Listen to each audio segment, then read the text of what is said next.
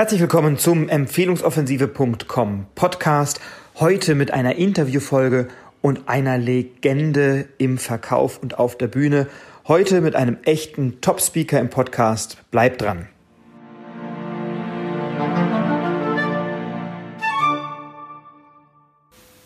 Herzlich willkommen zum Empfehlungsoffensive.com Podcast. Hier ist Frederik Malsi und heute habe ich Europas bekanntesten Verkaufstrainer bei mir, Dirk Kräuter. Hallo Dirk, grüße dich. Frederik, vielen Dank für die Einladung. Sehr gerne. Dirk, wir kennen uns ja schon eine ganze Weile. Du bist als Verkaufstrainer in den letzten Jahren sehr stark gewachsen, viel bekannter geworden. Vor drei, vier Jahren ähm, sah dein Leben und sah deine Arbeitsweise anders aus. Was ist seitdem passiert? Was waren da deine Erfolgsgeheimnisse? Du füllst jetzt die großen Hallen, bist Weltrekordhalter für das größte Indoor-Sales-Seminar. Wie viele Leute waren da in Dortmund? Wir hatten, also der, der Rekord sind 6200, glaube ich. Das wurde damals gezählt. Mhm. Ne? Das ist die Größenordnung. Und da seid ihr drüber gekommen, deutlich? Nee, nee, nee. Der so. ursprüngliche Rekord war, war ähm, 240 oder so. Irgendwie ah. in Pakistan oder in Indien okay. gab es diesen Rekord. Und äh, wir haben jetzt, die offizielle Zählung sind, glaube ich, 6200 oder 6400 oder so. Nice. Also ich habe einen Weltrekordler hier sitzen. Ähm, wie bist du zu diesen Zahlen gekommen, beziehungsweise zu diesen großen Veranstaltungen? Was war da der Weg?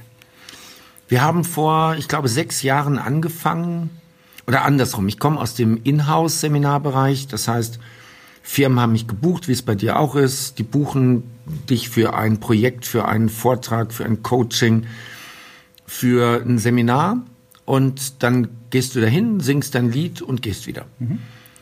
Ähm, dementsprechend war mein Team nicht so groß. Wir hatten vor vier Jahren zwölf Leute im Team, auch angestellte Trainer damals. Angestellte Trainer habe ich schon seit 15 Jahren gehabt. Mhm. Und es war immer so eine Zweipreisstrategie, Chefarzt und Oberarztprinzip.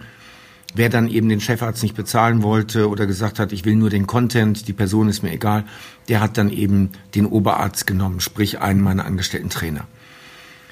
So, und ähm, wir haben schon immer offene Seminare auch gemacht, die letzten zehn Jahre, aber nie wirklich erfolgreich.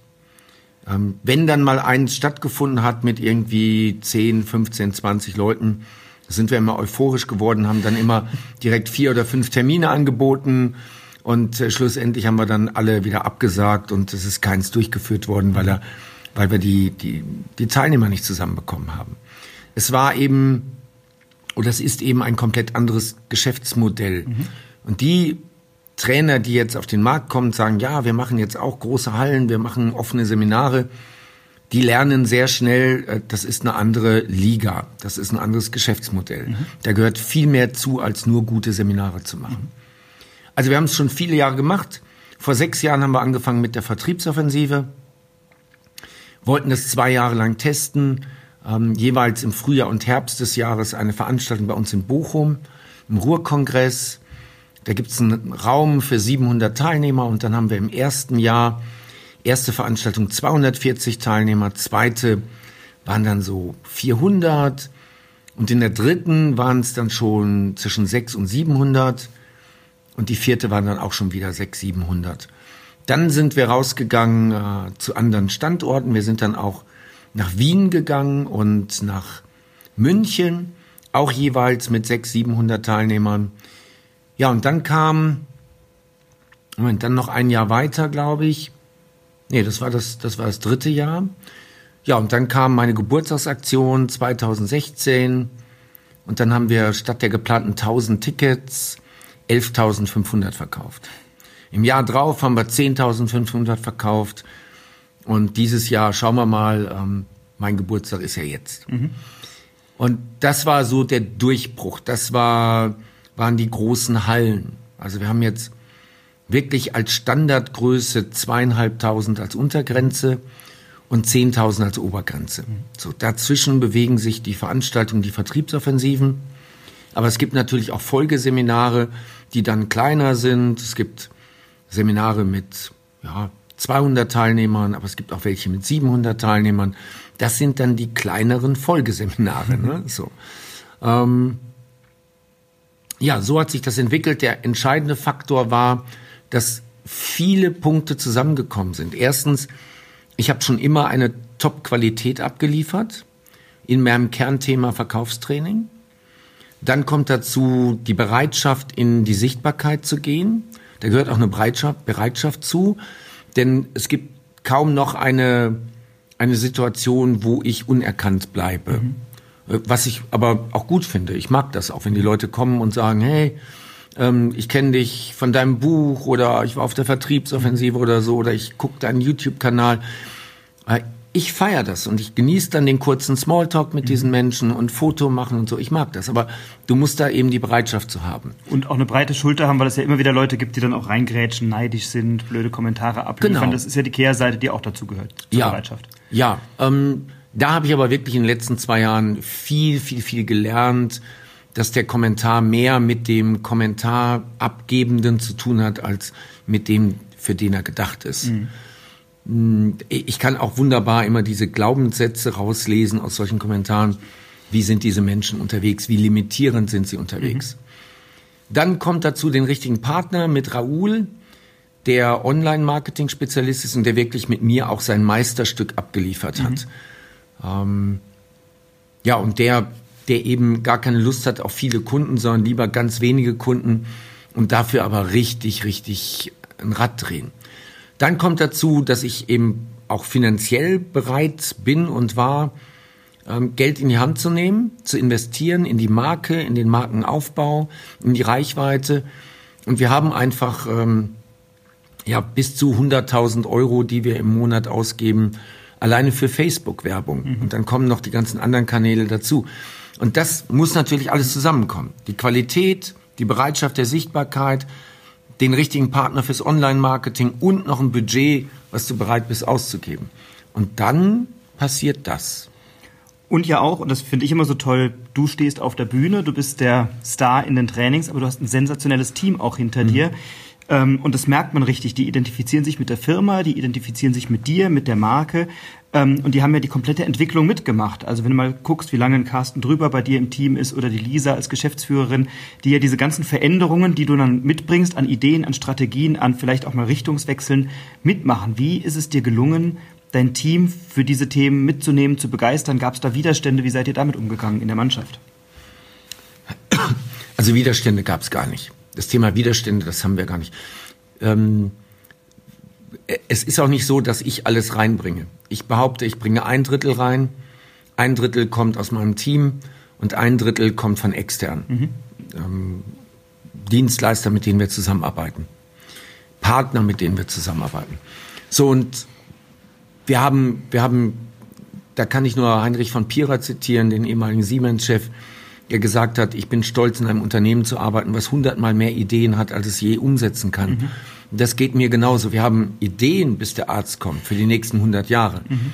Der entscheidende Punkt ist aber, was setzen wir wie um? Mhm. Und ich muss da mein Team gar nicht mitnehmen. Mein Team kennt unsere Vision, kennt die Ziele und es geht dann immer nur darum, wie setzen wir das, die Maßnahmen um, um die Ziele zu erreichen. Mhm. Und das, wir feiern das ja auch. Wir, wir lernen so viel.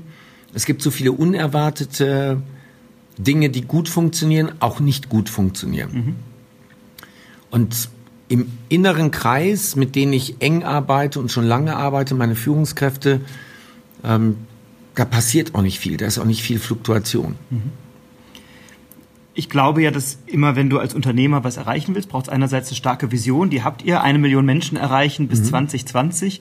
Und es, das ist so die Richtung, in die es geht. Und es braucht auch ein Warum. Wo kommst du her? Beziehungsweise, was treibt dich wirklich an? Was ist dein Warum? Warum machst du, was du machst? Ähm, ich war, nicht ich war, ich bin Verkäufer. Und ich habe als Verkäufer erlebt, dass du nicht ordentlich behandelt wirst. Oftmals nicht. Mhm also äh, es gibt so ein Bild, was ich habe, das habe ich nicht erlebt, aber ich habe die Geschichte erzählt bekommen. Ähm, es klingelt an der Tür, das kleine Kind läuft zur Tür, will die Tür aufmachen, die Mutter ruft, nein, nicht aufmachen, das ist ein Vertreter. Oh je. so, und was lernt das Kind? Das Kind lernt, ach du meine Güte, mach niemals einem Vertreter die Tür auf. Mhm. Keine Ahnung, was passiert, aber so wie die Mutter geschrien hat, kann das nur gefährlich werden. Mhm. So, und Verkäufer in Deutschland, im deutschsprachigen Raum, haben ein weniger gutes Image. Hm, sie bekommen nicht die Anerkennung und die Wertschätzung, die diesem so wichtigen Beruf eigentlich gebührt. Und das möchte ich gerne ändern. Ich möchte dafür sorgen, dass Verkäufer so wichtig auch wertgeschätzt werden, wie sie sind. Mhm. Denn ohne Verkäufer geht gar nichts. Plus, dass jeder versteht, dass jeder ein Verkäufer ist. Jeder, der andere Menschen überzeugen will, andere Menschen motivieren will, etwas zu tun, der ist ein Verkäufer. Egal ob Single, der jemanden kennenlernen will, ob Führungskraft, die Mitarbeiter motivieren wollen, ob ähm, Vater, Mutter, die ihren Kindern in der Pubertät erklären, warum sie nicht rauchen sollen, warum sie keinen Alkohol trinken sollen. Das ist alles Verkaufen, nämlich andere Menschen überzeugen. Mhm. Wenn du Ziele hast und du brauchst für die Erreichung deiner Ziele andere Menschen, die Hilfe anderer Menschen, dann musst du verkaufen. So, das ist das, das obere Warum, dass ich sage, ich möchte das verkaufen, was Tolles ist, dass die Eltern ihren Kindern sogar raten, geh in den Vertrieb, werd Verkäufer. Dass Studenten, die nicht glücklich sind in ihrem Studium, sagen, okay, dann breche ich es ab und gehe, gehe in den Vertrieb, weil dort auch Seiteneinsteiger mhm. eingestellt werden. Ja, das ist meine Mission. Mhm. Erstens verkaufen, in den Vordergrund stellen. Zweitens, dass die Verkäufer auch einfach anders wahrgenommen werden. Du warst ja vorher mal Spitzensportler oder Triathlet, mhm. hast, hast dich sportlich stark geprägt, was natürlich auch Mindset-bildend ist oder ja, persönlichkeitsbildend ist, weil du viel trainierst, Entbehrungen hast, wo andere feiern gehen, muss man eben oder darf man trainieren an der Stelle. Wie hat dich dein Elternhaus geprägt? Wie war deine Kindheit oder, oder deine Jugend und was hat das zu der Person beigetragen, die du jetzt bist? Ähm, mein Vater war immer schon selbstständig, war immer mhm. schon, ja, nicht Unternehmer, sondern selbstständig ähm, zuerst als Autoverkäufer, später als Immobilienmakler. Und was ich da übernommen habe, ist ähm, ja erstmal die Freiheit. Der hat immer ein selbstbestimmtes Leben geführt. Mhm. Wir, ähm, ja, er hat auch seine seine Leidenschaften ausgelebt. Ich weiß, dass wir in der Spitze mal zwölf Autos hatten, zwölf private Fahrzeuge ähm, und schöne Autos dabei. Und ich weiß, dass es beim Einkommen immer Höhen und Tiefen gab. Mhm. Wenn er einen geilen Deal gemacht hat, hatten wir viel Geld. Und wenn er keinen Deal gemacht hat, hatten wir nur das Geld von meiner Mutter, die halbtags als Sekretärin gearbeitet hat. Mhm. So, und diese Höhen und Tiefen. Und da, da habe ich sicherlich diese Risikobereitschaft übernommen. Ähm, wenn wir irgendwie ein Projekt machen und ich weiß, das kostet sechsstellig, dann überlege ich natürlich, wenn das schief geht, dann kann es für uns eng werden. Mhm. Und ich habe da aber eine hohe Risikobereitschaft. Das habe ich sicherlich aus dem Elternhaus von väterlicher Seite übernommen. Also nehmen wir den Punkt mal. Ne? Mhm. Also das, dieses Leben eines Selbstständigen habe ich schon immer gesehen an meinem Vater und eben beim Geld, das kommt und es geht mal und ähm, er ist auch immer wirtschaftliche Risiken eingegangen, hat sich meistens ausgezahlt und das habe ich auch übernommen durch die Veränderung, die du mit der Firma oder mit dieser Markenbekanntheit in den letzten Jahren hattest, wie geht dein Freundeskreis, deine Familie, deine, die Menschen, die dich mal, von früher kennen, äh, die deinen Weg komplett mitgemacht haben, ähm, wie gehen die damit um? Ist das, mhm. Spielt das eine Rolle? Ist das relevant? Verändert sich da was mit der Bekanntheit, mit dem nee. Erfolg? Nein, also im Freundeskreis und in der Familie gar nicht, weil ich ja nicht im Fernsehen bin. Mhm sondern ich bin rein im Internet. Ich bin wirklich so eine Internet-Prominenz ähm, in Anführungszeichen. Mhm. Und das kriegt meine Family nicht so mit. Also klar, meine Mutter ähm, bekommt immer von, was ist es denn? Meine Cousine? Ja, ist glaube ich meine Cousine. Von meiner Cousine, die ist irgendwie Anfang 20, von der bekommt sie immer wieder so YouTube-Videos gezeigt auf dem Smartphone. Sie selber hat keins, ne? aber immer so, guck mal hier, Dirk hat wieder ein neues Video. Und dann kommen natürlich diese ganzen Image-Videos, die irgendwie zwei bis vier Minuten gehen. Mhm. Ne? So. Äh, in dem ersten Image-Video äh, habe ich mein Zeugnis gezeigt, mein Abschlusszeugnis von der Realschule, was wirklich nicht berühmt ist. Und dann fragte sie nur, Dirk, muss das sein mit dem Zeugnis? ne? So, ähm, ja, halt. Ne? Heute ist es egal, dass mein mhm. Zeugnis damals schlecht war. Ähm, heute habe ich so auch geschafft. Ne? Mhm also, gibt es nicht. Es gibt keinen Neid, es gibt auch wenig Gespräche über mein Business. Mhm. Wir unterhalten uns über alles Mögliche, aber in der Regel nicht über mein Business. Das finde ich spannend, weil ähm, dann ist nach Hause kommen wirklich so eine Loslösung von heute ist Business und 10.000 Leute auf der Bühne und zu Hause ist es dann eben anders. Ne? Na, das, das ist schon ein bisschen, das ist schon ein bisschen anders. Ne? Mhm. So mit meiner Partnerin ähm, ist das natürlich ein Thema. Da, das ist was anderes. Aber wenn ich jetzt mal, ähm, was weiß ich, mir meine Mutter da angucke oder meine Freunde, also entweder ich habe Freunde, die ganz nah am Business sind, die, mhm. die Kollegen sind, ähm, mit denen ich mich da regelmäßig austausche. Da gibt es so einen Kreis, da geht's aber zu 90 Prozent um Business. Mhm.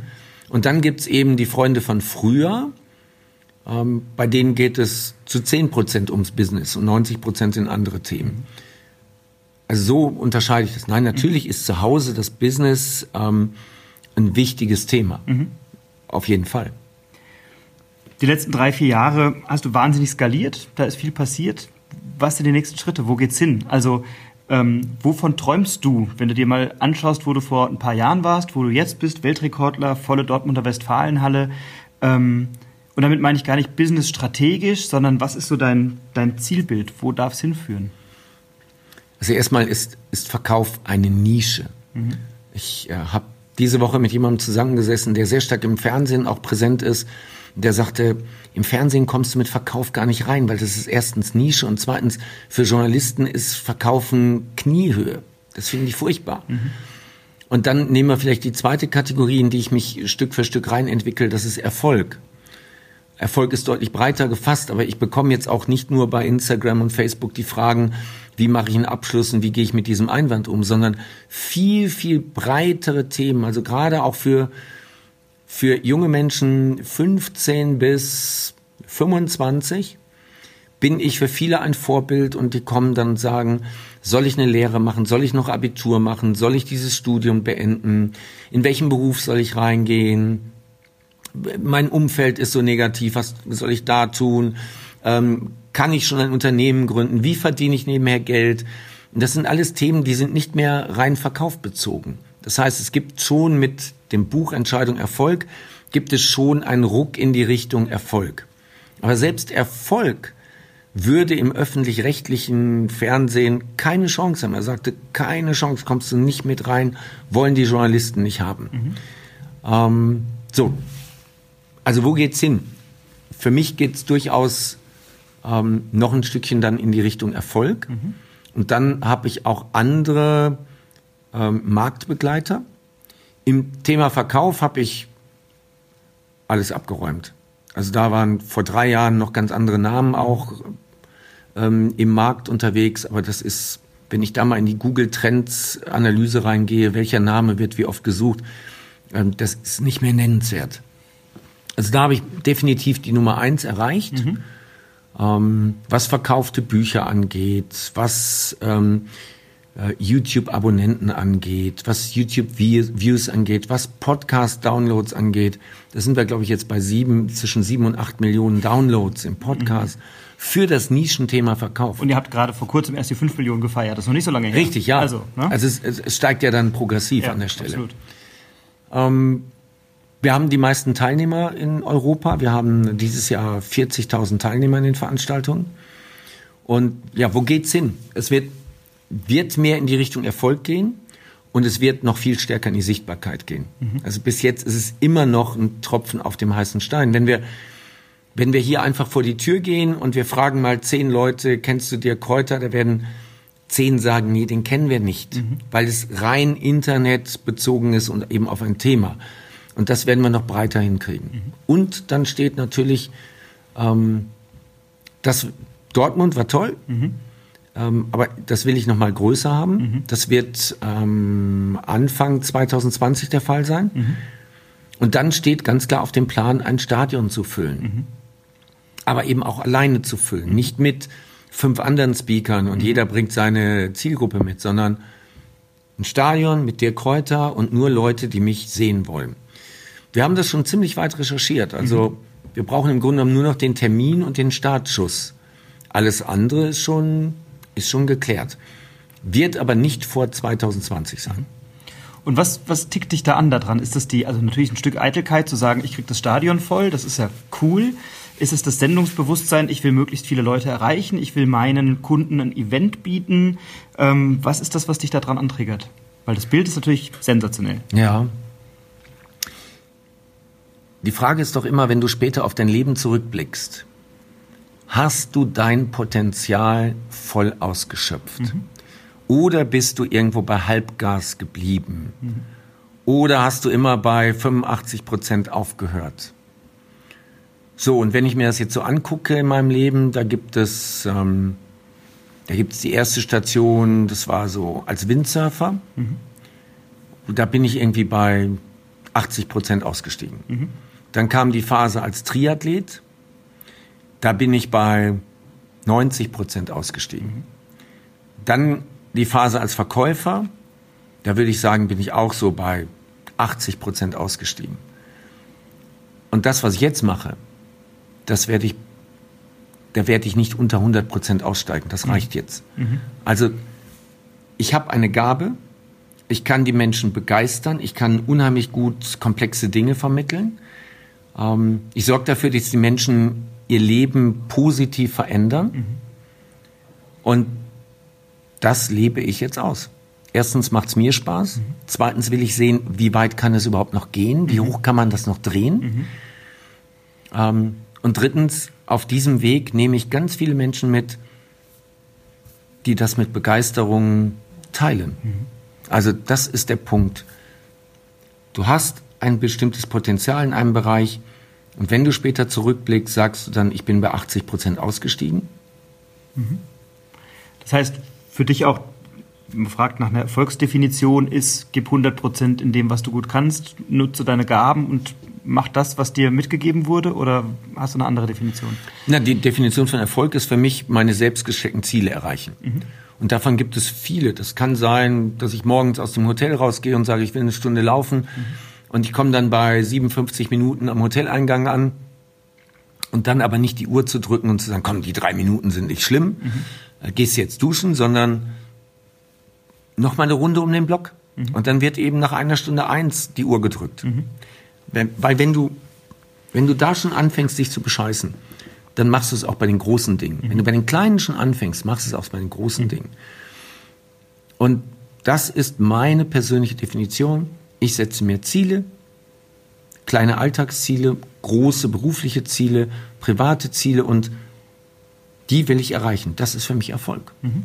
Und am Ende will ich auf ein erfülltes Leben zurückblicken, wo ich viele, viele kleine Ziele erreicht habe. Mhm. Oder auch größere. Immer wenn du über oder wenn Erfolg eine Rolle spielt, gibt es auch Misserfolg, gibt es auch Scheitern. Du hast auch über das Scheitern schon gesprochen, hast auch ein Video, ähm, dass auch bei dir nicht immer alles glatt lief. Wenn du mal zurückblickst, was war der, was war der Fehler, aus dem du am meisten gelernt hast? Oh, am meisten gelernt. Ich glaube, das, das Wichtigste war äh, zu lernen, die richtigen Mitarbeiter einzustellen. Mhm.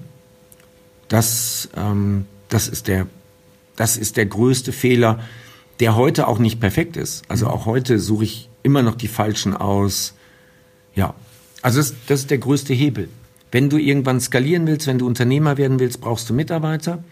Und wenn du dich wirklich auf dein Business konzentrieren willst, nicht auf, äh, auf komische Situationen mit anderen Menschen, dann brauchst du die richtigen Mitarbeiter. Das ist der Schlüssel zum Erfolg. Mhm. Und ich könnte noch viel mehr wachsen, wenn ich noch mehr Mitarbeiter hätte, die zu mir passen. Mhm. Deswegen ist Recruiting für uns unter anderem der Schlüssel zum Erfolg. Mhm. Ich brauche mehr Telesales, wir brauchen noch mehr Online-Marketing-Mitarbeiter wir stellen ein, was wir kriegen können. Mhm. Im Sinne von, wir stellen ein, was zu uns passt mhm. und wir kriegen können. Ihr habt, glaube ich, auch eine Job Description auf eurer Homepage, die können wir gerne verlinken im Podcast. Vielleicht gibt es den einen oder anderen, der sich berufen fühlt oder jemanden kennt. Ähm, ich finde es immer, also Fehler ist das eine. Spannend ist immer, wie geht man mit Enttäuschungen um? Also wenn man sich in Menschen täuscht, wenn man, wenn, wenn man im Business merkt, man hat aufs falsche Pferd gesetzt. Mhm. Ähm, was, sind, was ist so deine schlimmste Enttäuschung, ohne jetzt Namen zu nennen, aber eine Situation, wo du sagst, das war ein Schlag und wie hast du dich davon erholt? Weil ich glaube, das ist etwas, was viele Unternehmer, zumindest kriege ich das mit, immer beschäftigt, wenn sie wirklich mal enttäuscht wurden von etwas. Ähm, wie schnell kommst du wieder auf die Beine? Wie schnell kannst du wieder angreifen und dich fokussieren auf das, was dir wichtig ist? Ah, das kommt auch ein bisschen auf die Art und Weise an. Also das eine ist, du investierst in einen Mitarbeiter rein und dann siehst du, dass er seine Chance nicht richtig nutzt, dass er Halbgas fährt oder dass er beim ersten Gegenwind das Handtuch hinschmeißt. Da gibt sogar, da gibt sogar einen Begriff für Generation Snowflake. Mhm. Schon mal von gehört von den Nein. Schneeflocken? Ähm, ja, das ist jetzt so eine Generation, die nachwächst. Äh, ich werde jetzt 51, aber das sind so die 20, 25, manchmal auch 30-Jährigen, ähm, die den Widerständen schnell aus dem Weg gehen. Generation Schneeflocke. Die Schneeflocke schmilzt dann einfach ganz schnell. Erster Widerstand ähm, und dann schmeißen sie alles hin. Mhm. Das ist für mich sehr enttäuschend, wenn ich in jemanden investiere, Zeit, Energie, Geld, Weiterbildung, ihm Chancen gebe und dann ergreift er sie nicht. Mhm. Und das habe ich häufig. Ähm, es gibt jetzt zum Beispiel sogar eine Situation mit, ähm, mit Verkäufern aus meinem Team, mhm. die ähm, eine Chance bekommen haben, die ausgebildet wurden, die unlimitiert Geld verdienen können. Ja, und die haben jetzt einen Anwalt gefunden, der sagt, Mensch, als Anwalt, da könnt ihr noch was rausholen. Der Gesetzgeber hat da noch so ein paar Lücken und da könnt ihr im Nachgang, in den drei Monaten nach Beendigung des Arbeitsverhältnisses, da könnt ihr noch was rausholen. So, und ähm, das ist für mich, das ist für mich gerade eine ganz große Enttäuschung, mhm. wenn sich da Jungs zusammentun, sind alles Jungs, die dann sagen, komm, wir gucken mal, wie wir da noch was rausholen können. Obwohl mhm. sie die Chance von mir bekommen haben, was zu lernen, die Chance, viel Geld zu verdienen und dann aber es nicht gepackt haben, getrickst haben, Halbgas gefahren sind oder einfach aufgegeben haben und dann jetzt sagen, ach, dann gucken wir aber trotzdem mal, wie wir da noch Geld rauskriegen. Mhm. So, das ist etwas, was mich echt enttäuscht. Das mhm. ist sowas. Wo du dann als Unternehmer auch immer wieder das System in Frage stellst. Mhm. Wo du denkst, okay, wenn es denn so ist, dass man dich an der Stelle dann später erpressen kann, ähm, willst du dann so weitermachen? Mhm. Aber es geht nicht ohne Telesales. Es mhm. geht nicht. Mhm. Und der Punkt ist, ich habe die falschen Leute eingestellt. Mhm. Ich hätte die nicht einstellen dürfen. Spannend, ganz spannend. Ähm, Gibt es was, wovor du Angst hast? Ähm, grundsätzlich nicht. Ähm, klar, wie jeder Mensch irgendwie von einer schweren Krankheit, wobei ich dann nie was hatte. Ähm, was weiß ich, ein Unfall, aber so laufe ich nicht durch die Welt. Ich habe mhm. für mich so ein Weltbild, ich bin wie eine Katze. Du wirfst eine Katze hoch, die landet immer auf ihren Pfoten. Mhm. Du stößt sie vom Tisch, sie landet auf ihren Pfoten. Mhm. Das ist so ein eingebauter Kompass und den habe ich auch. Ich kann alles machen. Mhm. Ähm, ich werde schlussendlich auf meinen Füßen landen. Das ist einfach mein, meine Überzeugung, mein Glaubenssatz, den ich habe. Wechseln wir mal ein bisschen das Thema. Es waren ein paar ja persönlichere Fragen. Ähm, in dem Podcast geht es ja auch um das Thema Netzwerken. Ähm, Netzwerken hat immer was damit zu tun, Beziehungen zu knüpfen, mit Menschen, ähm, ja, in eine Partnerschaft zu gehen, in eine Beziehung zu gehen. wann und wo netzwerkst du? Du bist auf vielen Veranstaltungen, du warst als, bist als Speaker oft auf Veranstaltungen, bist aber auch als Teilnehmer nach wie vor auf vielen Veranstaltungen im In- und Ausland.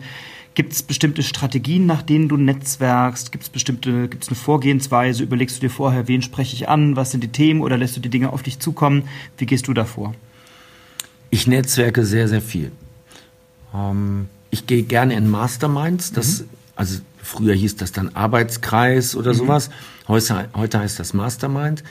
Gerne Masterminds, die teuer sind. Mhm. Nicht, weil ich zu viel Geld habe, sondern weil das Geld an der Stelle auch ein Filter ist. Mhm. Und da kommen nur bestimmte Menschen rein. Und das merkst du auch dann. Das ist das gleiche wie bei meinen Seminaren. Wenn die Folgeseminare dann 3000 Euro kosten, hast du Teilnehmer für 3000 Euro drin. Meine Mastermind kostet 75.000 Euro für ein Jahr. Da hast du dann aber auch 75.000er Teilnehmer. Mhm. Die diskutieren andere Themen als die 3000er Teilnehmer. Das mache ich. Und in, also der, der große Fehler, den ich gemacht habe, ist, ich war zu lange in dieser Trainer- und Speakerbranche unterwegs. Mhm. Ich war in dem Trainerverband, Ich war bei dieser Trainerorganisation. Ich habe immer mich mit anderen Trainern und Speakern ausgetauscht. Mhm. Und dann hast du eine Inzucht. Mhm. Es sind immer die gleichen Themen. Du kommst nicht weiter. Und dann und jeder bestätigt sich, wie erfolgreich und toll er ist und wie gut es gerade läuft. Ja, so. nein, du gehst ja dann wieder weg und denkst, mhm. so viel Fake, der hat wieder gelogen, der hat wieder gelogen, der hat. Aber das, das ist gar nicht das Thema, sondern ähm, erst als ich vor mittlerweile vier Jahren gewechselt bin, raus aus diesen ganzen Trainerdingern, und da habe ich wirklich auch alles durch, rein in die Online-Marketing-Welt, habe ich festgestellt, die gehen anders miteinander um. Das ist auch ein Stück weit ehrlicher. Und vor allen Dingen, die haben ganz andere Themen. Mhm. Und das war für mich sehr hilfreich. Also man sagt, Steve Jobs war extrem breit vernetzt. Mhm. Ein Bill Gates ist auch vernetzt, aber nicht so breit wie ein Steve Jobs. Der hatte in der Politik, der hatte im, in der Wirtschaft, der hatte im Showbusiness, in der Musik. Der war sehr breit aufgestellt und dadurch hat er immer wieder neue Impulse bekommen. Ein äh, Bill Gates ist nur im Bereich Computer und Software unterwegs mhm. gewesen. Und das habe ich für mich geändert. Also ich schaue gerne in andere Branchen rein. Und ja, ich gucke vor Veranstaltungen vorher, ähm, wer kommt und wer ist für mich davon spannend, wen will ich kennenlernen. Und in der Regel biete ich zuerst etwas an, mhm. um dann ein Stück weit Dankeschuld zu erzeugen und dann möglicherweise später zu sagen, komm, lass uns mal gucken. Aber mhm. erst biete ich was an. Mhm. Es gibt eine schöne Geschichte auch mit einem Redner, der bei der Weltmeisteroffensive in Dortmund auch auf der Bühne war, ähm, Stefan Werra. Und Stefan kooperiert mit keinem. Aber ich habe ihn gefragt und habe gesagt, hast du Lust da zu mir auf die Bühne? Und er hat ja gesagt. Dann habe ich gefragt, Stefan, warum? Er sagt, ich habe damals eine Show gehabt und es waren zehn von deinen Leuten da. Und die zehn haben alle regulär ihre Tickets gekauft. Normalerweise kommen immer die Rednerkollegen und sagen, Mensch, Stefan, ich möchte gern zehn meiner Leute auf deine Veranstaltung schicken, können wir nicht irgendeinen Ticketdeal machen? Und sagt mhm. Dirk, du hast das nicht gemacht. Mhm. Du bist direkt hingegangen, hast gesagt, so, ich gehe dahin, ich will das konsumieren, es hat einen Gegenwert, ich zahle den Preis. Mhm. Und nicht, ich mauschel mir hier einen, mhm. sag mal, kann ich zwei irgendwie gratis mitbringen. Und das hat ihn damals beeindruckt. Und so mache ich das auch. Mhm. Das heißt, ich habe ihm erstmal was Gutes getan. Es war mehr als diese Tickets, mhm. ja. Ich habe ihm erstmal was Gutes getan und dann hat er gesagt, okay, ich komme zu dir. Mhm.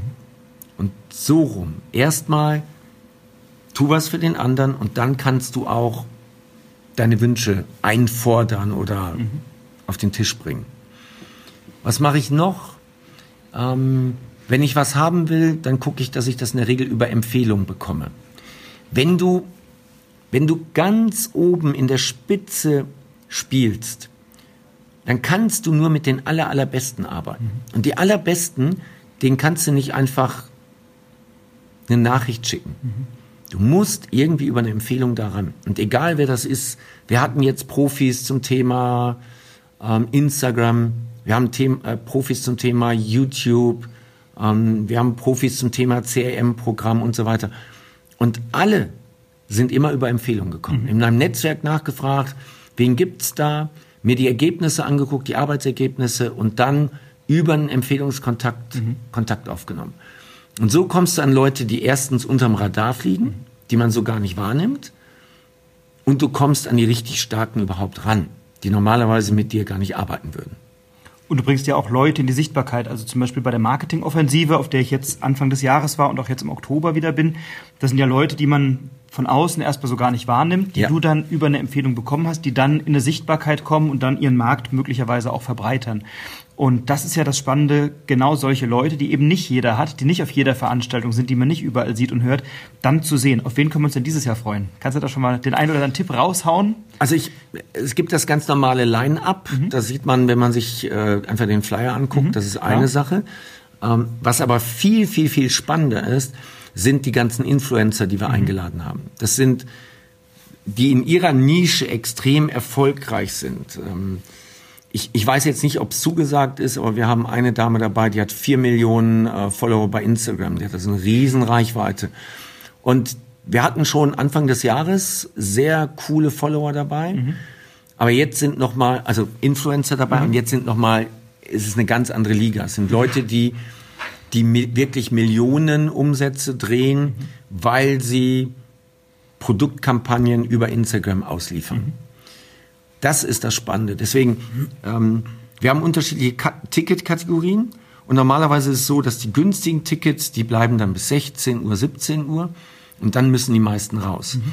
Und dann ab 17 Uhr ist die Gruppe viel kleiner, es sind nur noch die Leute da mit den VIP-Tickets und da kommen dann wirklich Insider-Strategien. Mhm. Das, was vorher kommt, ist auch klasse, aber also das, das war jetzt Anfang des Jahres, war das wirklich beeindruckend, was da noch rausgekommen ist. Es gibt dann so eine, so eine kleine Mastermind am Samstagabend und am Sonntagabend gibt es äh, den heißen Stuhl, mhm. wo Teilnehmer ihr Problem schildern können und du hast dann 10, 12, 14 Experten auf der Bühne, die jeder einen Tipp abgeben, wie du das lösen kannst. Und das ist nachher das Wertvolle. Also die Influencer, die nirgendwo stehen, dass sie da sind, ähm, plus eben das, was passiert, nach 17 Uhr an den beiden Tagen. Das habe ich also genauso empfunden, dass diese diese VIP-Zeit sozusagen, dieser Hot Seat und diese kleinen Gruppenarbeiten an den Tischen, da konntest du wirklich deine Fragen stellen, die dich bewegen. Ne? Tagsüber hast du sensationelle Vorträge, aus denen du was mitnimmst. Der eine bei dem einen mehr, der andere bei dem anderen weniger. So, da, ne, dann nimmt sich jeder raus, was er kann. Aber da wirklich zu fragen, du lernst ja nicht nur über die Antworten auf deine Fragen, sondern du lernst ja ganz viel auch über die Fragen, die andere stellen und die entsprechenden Antworten. Also das war für mich tatsächlich mit das Highlight. Ich habe auch selber ein ganz konkretes Thema mitgebracht und habe dann irgendwie vier, fünf Perspektiven mhm. dazu bekommen, die sofort eine Auswirkung aufs Ergebnis hatten. Also ja. echt sehr, sehr empfehlenswert. Das ist ein wichtiger Punkt übrigens, den du nennst. Ähm, auf diese Veranstaltung zu gehen, um zu hören, welche Fragen stellen diese Leute, auf die ich selber nicht komme. Mhm. Ich war Anfang des Jahres in Florida auf einer Konferenz und da gab es so unterschiedliche Gruppen. Es gab die Gruppe bis eine Million Umsatz, dann eine Million Umsatz, 10 Millionen, 50 Millionen, 100 Millionen. Und ich gehöre in diese 10 bis 50 Millionen rein. Aber mich hat natürlich interessiert, was diskutieren die 100 Millionen Leute? Mhm. Welche Fragen stellen die sich? Welche Themen diskutieren die, auf die ich nicht komme? Das ist viel spannender. Wie kommst du dahin? Und deswegen kann ich jedem nur raten, geh auf diese Konferenzen, misch dich unter das Publikum, misch dich insbesondere unter die Referenten. Die VIP-Ticket-Leute sind in einem extra Catering-Bereich immer und dann hast du den Zugang zu den ganzen Referenten. Und du hast ganz andere Gespräche. Ganz, ganz andere Gespräche. Andere. Und eben andere Fragen. Mhm. Und das ist das Spannende, dass du eben mitbekommst, welche Themen diskutieren die gerade, auf die du selber noch nicht gekommen bist? Das ist, glaube ich, was, was viele unterschätzen. Also ich bin immer im VIP-Bereich, in der VIP-Kategorie. Du hast andere Themen, du hast, du hast Leute, die sofort auf einer ganz anderen Ebene in die Tiefe mit dir ins Gespräch gehen, ganz anders auch dein eigenes Business reflektieren und sofort gucken, wo kann man was füreinander tun, wie kann man sich unterstützen und ergänzen. Ähm, und da entsteht viel, viel mehr an Business. Und ich, also vielleicht eine kühne These, aber ich würde sagen, ich habe das Geld, was ich investiert habe in Seminare, in den VIP-Bereich, locker rausbekommen über Geschäfte, die in diesem VIP-Bereich entstanden sind. Also das geht viel, viel schneller. Insofern verstehe ich immer nicht, wie jemand nicht in die VIP-Kategorie mhm. gehen kann, weil mhm. du da einfach anders sprichst. Ähm, wir haben eben über Online-Marketing kurz gesprochen. Da gab es eine Frage von einem Hörer, dem, der, der weiß, dass wir dieses Gespräch führen. Ethik im Verkauf, Ethik im Online-Marketing. Ähm, es gibt natürlich viele Techniken wie künstliche Verknappung oder sowas auch im Online-Marketing. Ähm, wo fängt es da oder wo hört da eine Ethik auf? Immer dann, wenn du das nicht einhältst, was du versprichst, oder wo ist da eine Grenze? Weil ich glaube, das ist im Online-Marketing, du sagtest vorhin, die sind ehrlicher, die haben transparentere Ergebnisse. Ähm, aber auch da gibt es natürlich Unterschiede in der Arbeitsweise, wenn man sich verschiedene Kollegen anguckt in der Trainer, in der Speaker-Szene. Wie siehst du das? Stopp, kurze Unterbrechung. In diesem Podcast spreche ich mit Dirk Kräuter und Dirk ist als Verkaufstrainer, als Mensch mit einem ganz, ganz starken Mindset eine Koryphäe und eine ganz starke Persönlichkeit. Ich kenne ihn seit vielen Jahren und freue mich, dass wir miteinander im Gespräch sind und waren und dass wir auch zusammenarbeiten. Und ich biete nächstes Jahr bei Dirk ein Seminar an, der Empfehlungsmagnet. Wer mehr dazu wissen möchte, kann gerne auch auf die Empfehlungsoffensive kommen. Die Termine findet ihr unter empfehlungsoffensive.com. Eigentlich möchte ich euch aber gerne Dirks Buch empfehlen und ganz, ganz schwer ans Herz legen.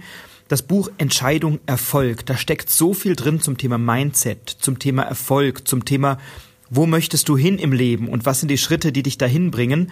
Und ich habe das Buch mehrfach gelesen mit großem Gewinn. Ich habe es auch oft schon verschenkt und Dirk tut es auch. Denn genau wie bei meinem Buch Der Empfehlungsmagnet zahlst du auch bei Dirks Buch lediglich das Porto und die Versand- und Handlingkosten, Logistik etc. Ansonsten ist das Buch kostenlos. Ich empfehle dir sehr, das zu bestellen. Den Link findest du unter diesem Podcast in den Show Notes und ich empfehle dir ebenfalls zu seiner Veranstaltung zu kommen zur Vertriebsoffensive.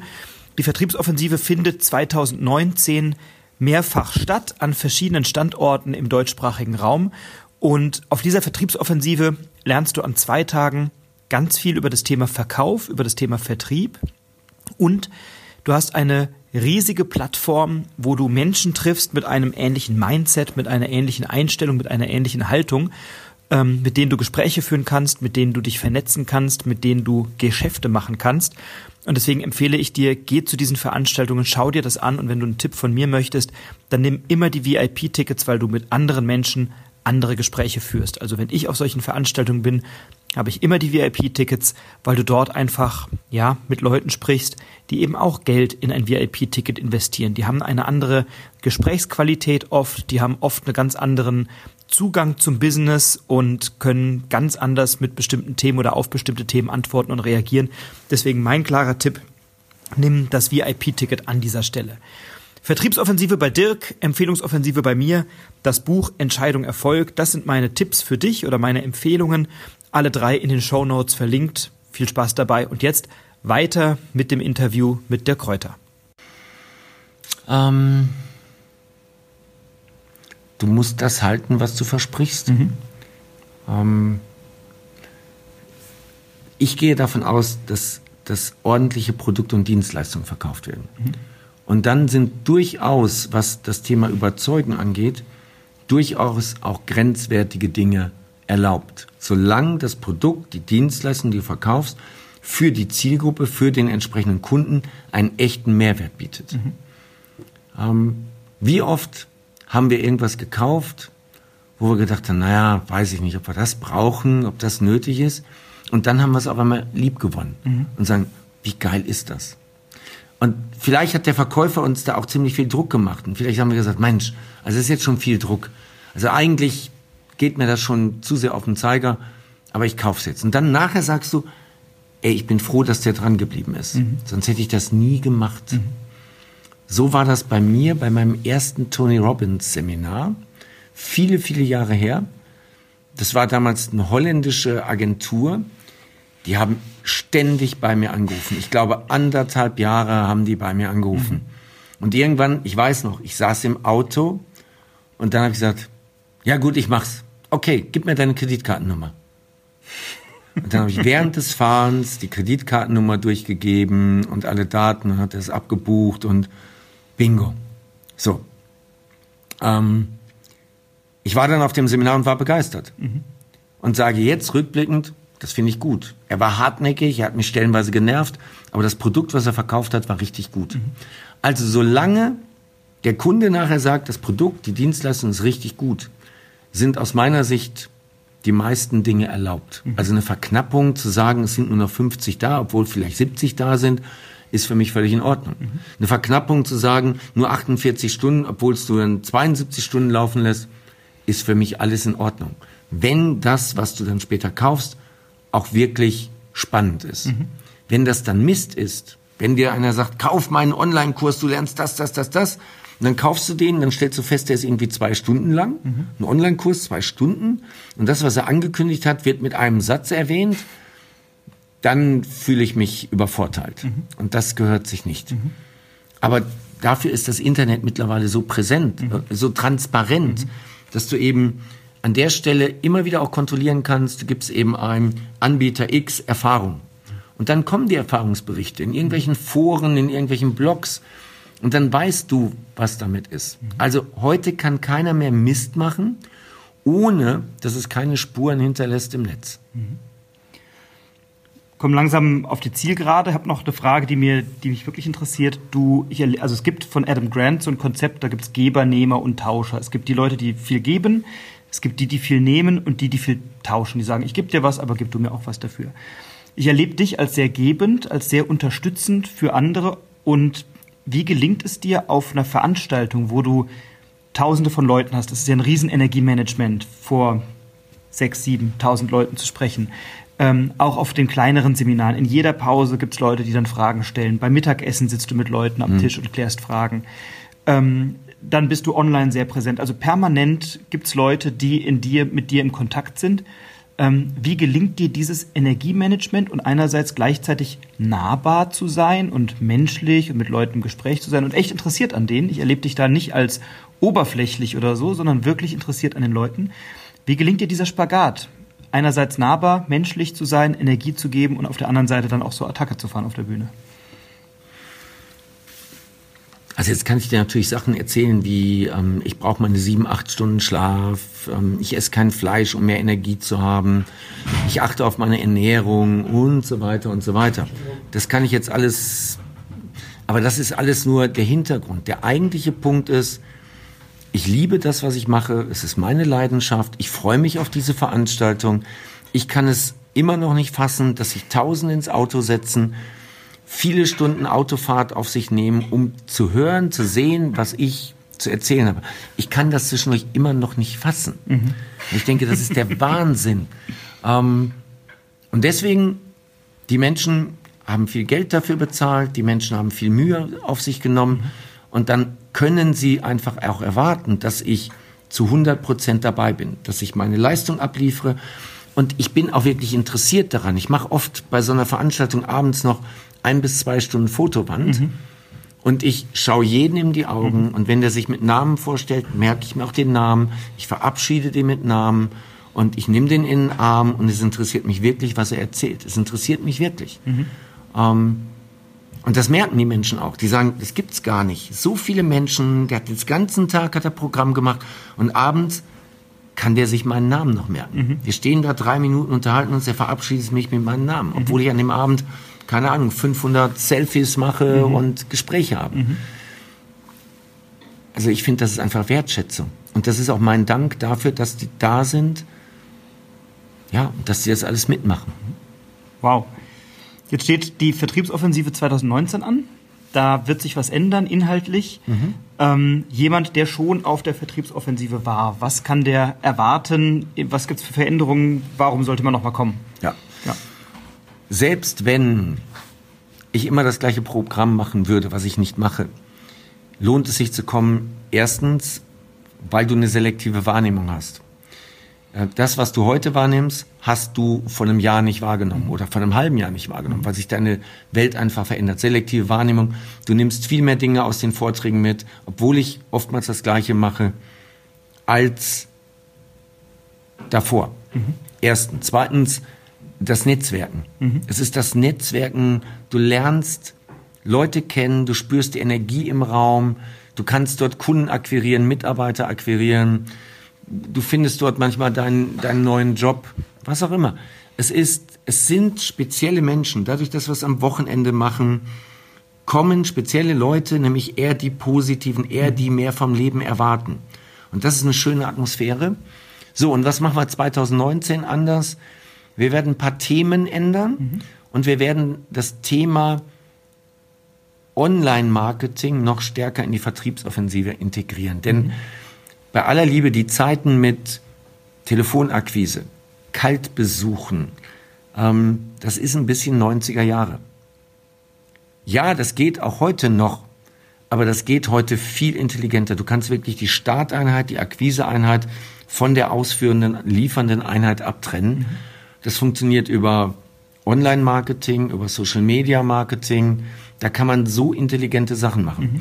Das heißt, das werden wir ein Stück weit stärker jetzt noch in die Vertriebsoffensive einbauen, damit die, die da sind, ein Gefühl dafür bekommen, was geht noch alles und wo entwickelt sich auch das Thema Vertrieb hin. Mhm. Spannend. Ich werde dabei sein, ich freue mich drauf. Dirk, letzte Frage. Äh, oder nee, zwei Fragen habe ich noch. Die erste ist, du bist so oft in Podcasts. Welche Frage kannst du nicht mehr hören?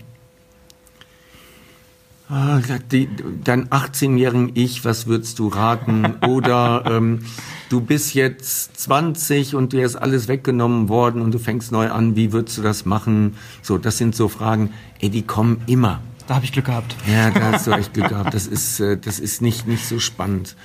Ähm, also ich mag das gerne, wenn wirklich andere Fragen kommen. Mhm. Mhm. Gibt es eine Frage, auf die du immer mal wartest, die du gerne gestellt bekommen würdest und sagst, warum fragt das keiner? Hätte ich was zu sagen, würde ich spannend finden. Nee, nee, die sind schon alle mal gefragt worden. Okay. Ja. Dann letzte Frage, Klischeefrage. Welche drei Dinge nimmst du mit auf die einsame Insel? Hm. Welche drei Dinge nehme ich mit auf die einsame Insel? Die Frau, die ich liebe. Ähm, Bücher und einsame Insel, mein äh, Surfbrett zum Paddeln. Nice. Definitiv, das sind die drei Sachen. Schön. Dirk, bei mir haben traditionell die Gäste das Schlusswort. Ich bedanke mich, dass du bei mir im Podcast warst. War ein tolles Gespräch. Was möchtest du zum Abschluss noch mitgeben den Hörern? Frederik, ich danke dir für die Einladung. Was möchte ich mitgeben? Hm, ich habe mit Bodo Schäfer mal zusammengesessen und da haben wir darüber gesprochen, was würden wir unseren Kindern hinterlassen wollen, wenn wir nichts Materielles, Finanzielles hinterlassen könnten. Du kannst kein Geld hinterlassen, kein, keine Häuser und so weiter. Welche Eigenschaften, welche Skills sollten unsere Kinder haben? Und er hat dann drei genannt und eins davon war, ich möchte, dass meine Kinder verkaufen können. Wow. Drei Eigenschaften, die deine Kinder später verkaufen können. Und da habe ich schon lange drüber nachgedacht und das ist etwas, was ich jedem ans Herz lege. Wenn du im Leben Erfolg haben willst, wenn du es leichter haben willst, deinen Traumjob, deinen Traumpartner, dein Traumauto, dein Traumhaus, dein Traumleben, dein Traumkontostand, hat das alles damit zu tun, bist du in der Lage, deine Wünsche, deine Ziele, deine Bedürfnisse richtig zu kommunizieren, sprich andere zu überzeugen, andere zu motivieren, anderen etwas zu verkaufen. Deswegen sage ich, die wichtigste Eigenschaft, die du brauchst, ist, sei Verkäufer, lern verkaufen.